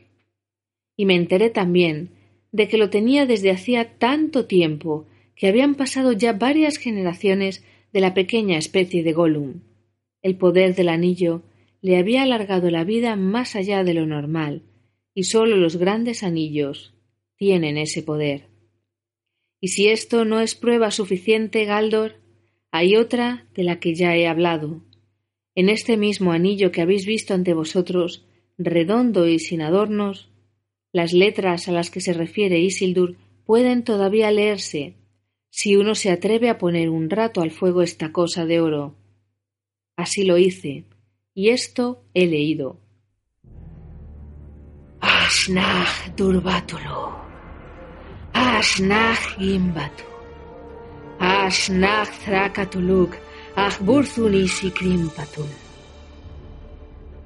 Hubo un cambio asombroso en la voz del mago, de pronto amenazadora, poderosa, dura como la piedra. Pareció que una sombra pasaba sobre el sol del mediodía y el pórtico se oscureció un momento. Todos se estremecieron y los elfos se taparon los oídos. Nunca jamás se ha atrevido voz alguna a pronunciar palabras en esa lengua aquí en Imladris, Gandalf el Gris, dijo Elrond, mientras la sombra pasaba y todos respiraban otra vez. Y esperemos que nadie las repita aquí de nuevo, respondió Gandalf. Sin embargo, no pediré disculpas, Elrond, pues si no queremos que esa lengua se oiga en todos los rincones del oeste, no dudemos de que este anillo es lo que dijeron los sabios, el tesoro del enemigo, cargado de maldad, y en él reside gran parte de esa fuerza que nos amenaza desde hace tiempo. De los años oscuros vienen las palabras que los herreros de Eregión oyeron una vez, cuando supieron que habían sido traicionados. Un anillo para gobernarlos a todos, un anillo para encontrarlos, un anillo para atraerlos a todos y atarlos en las tinieblas. Sabed también, mis amigos, que aprendí todavía más de Gollum. Se resistía a hablar, y su relato no era claro, pero no hay ninguna duda de que estuvo en Mordor, y que allí le sacaron todo lo que sabía. De modo que el enemigo sabe que el único fue encontrado, y que desde hace tiempo está en la comarca, y como sus sirvientes lo han perseguido casi hasta estas puertas, pronto sabrá, quizá ya sabe, ahora mismo que lo tenemos aquí.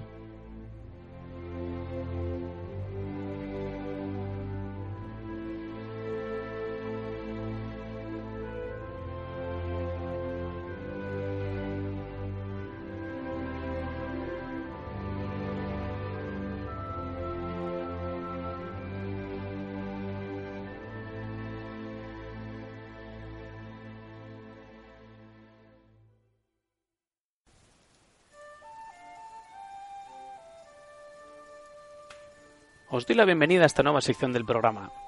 Os doy la bienvenida a la biblioteca de regreso a Hobbiton. En cada programa iremos recorriendo las estanterías y hurgaremos a ver qué curiosidades encontramos.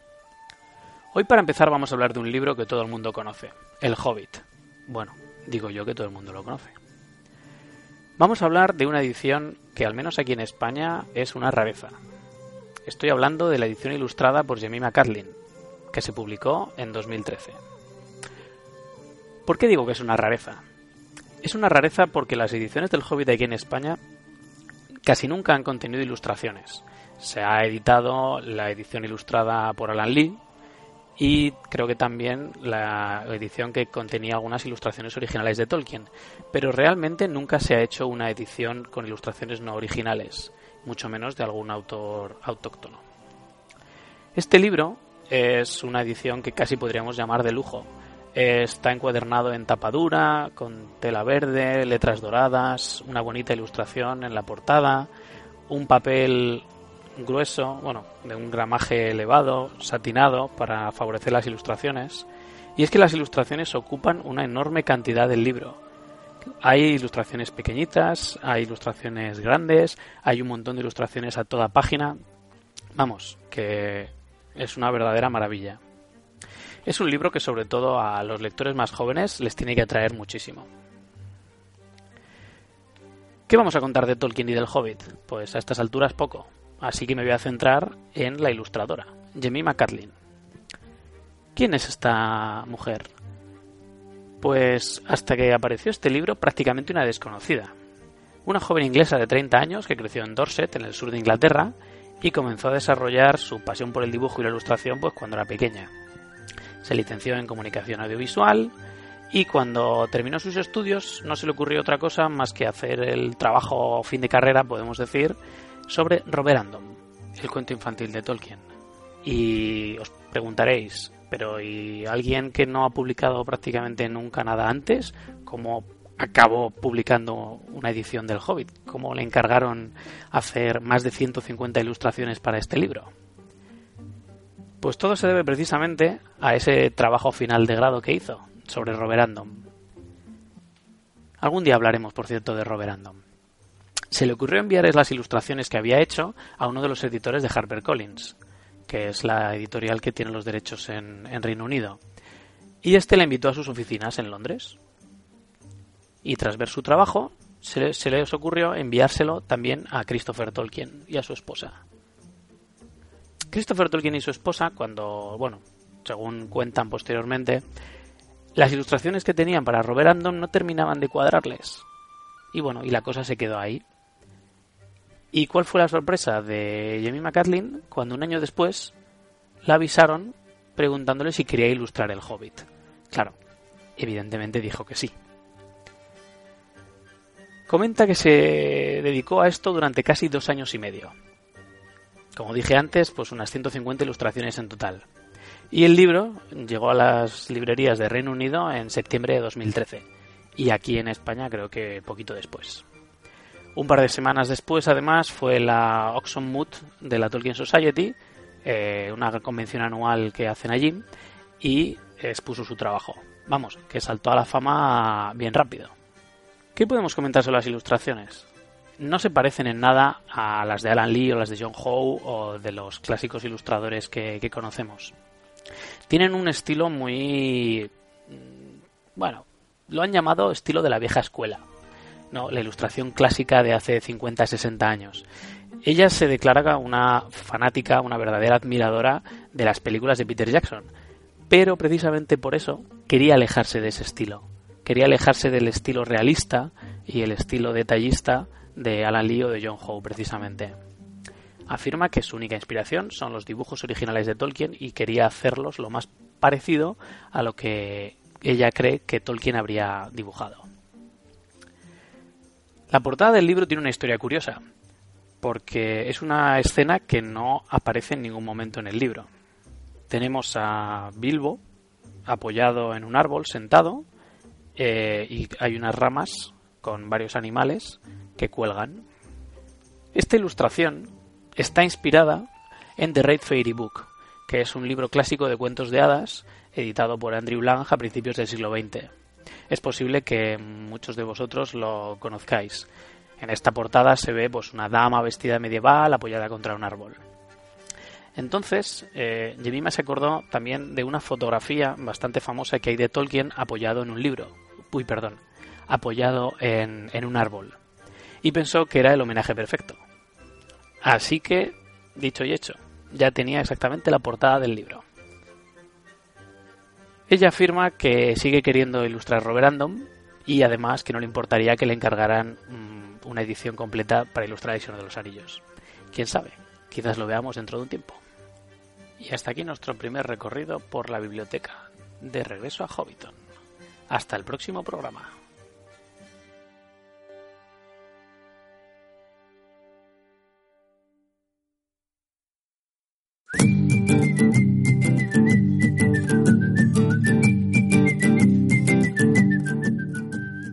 Hemos llegado al final de nuestro programa, pero antes de despedirnos vamos a hacer dos cosas. Primero vamos a repasar esas actividades organizadas por la Sociedad Tolkien Española o donde la Sociedad Tolkien Española colabora, es decir, la Agenda Friki. Y después vamos a leer los relatos, ganadores y finalistas de los premios Bilbo, los premios de microrelato que la Sociedad Tolkien Española organiza en Twitter. Y que, bueno, los vamos a leer los ganadores de 2016, evidentemente.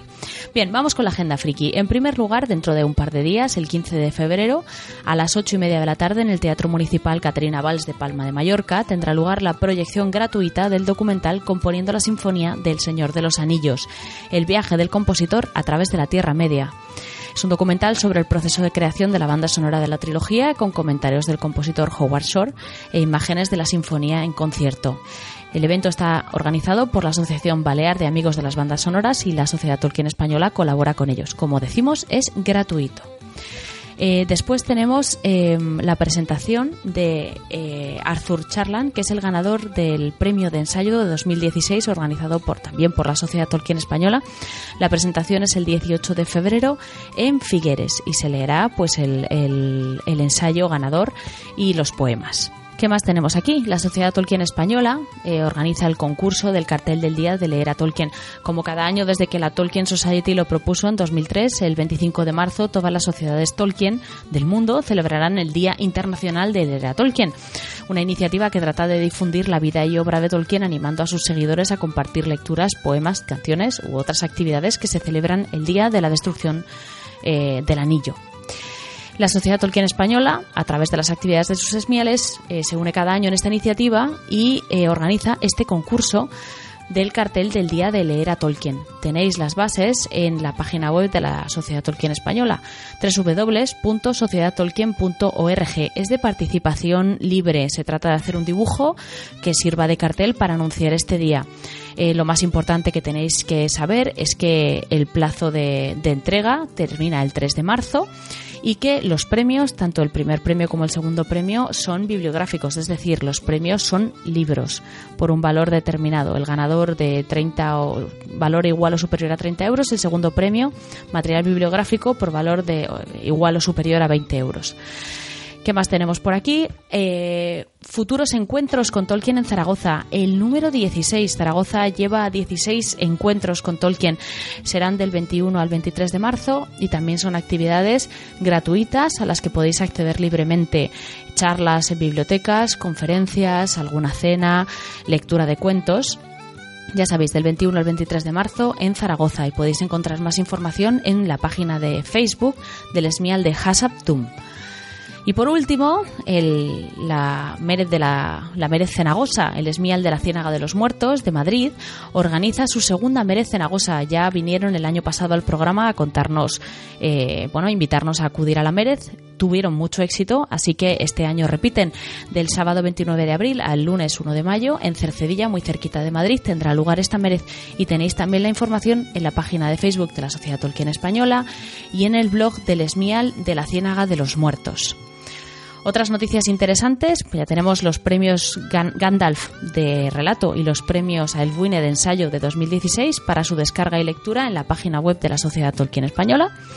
Y también la revista Estel 84, que es esta revista que edita, que edita la STE eh, con un montón de material interesante sobre Tolkien. Es decir, cosas que cualquier oyente de este programa puede valorar y le pueden gustar. Pues ya está en formato PDF en la web para descarga. Y por supuesto, animaros, como siempre, a apuntaros a la Sociedad Tolkien Española si os apetece. Es una asociación sin ánimo de lucro y nos dedicamos, como ya sabéis, al estudio y, y al análisis de la obra de Tolkien.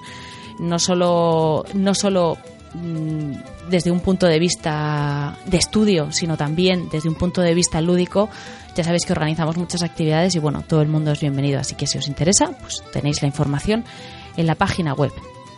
Y a continuación vamos a pasar a la lectura de los premios Bilbo que se celebraron, bueno, se fue la entrega de premios este pasado diciembre de 2016. Vamos a leer en primer lugar eh, los finalistas y en último lugar los ganadores.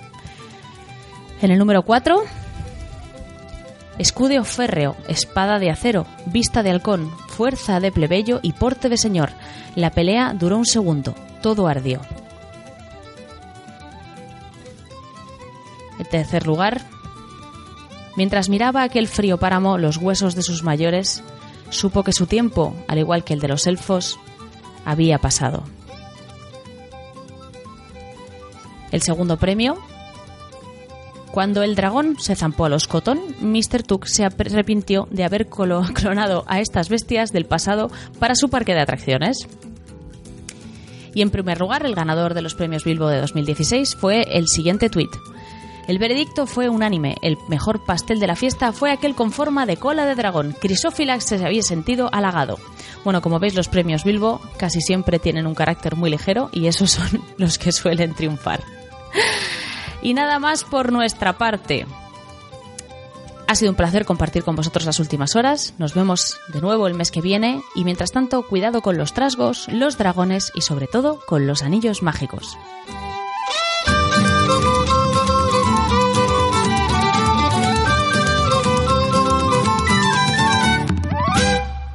Sociedad Tolkien Española, 25 años caminando por la Tierra Media.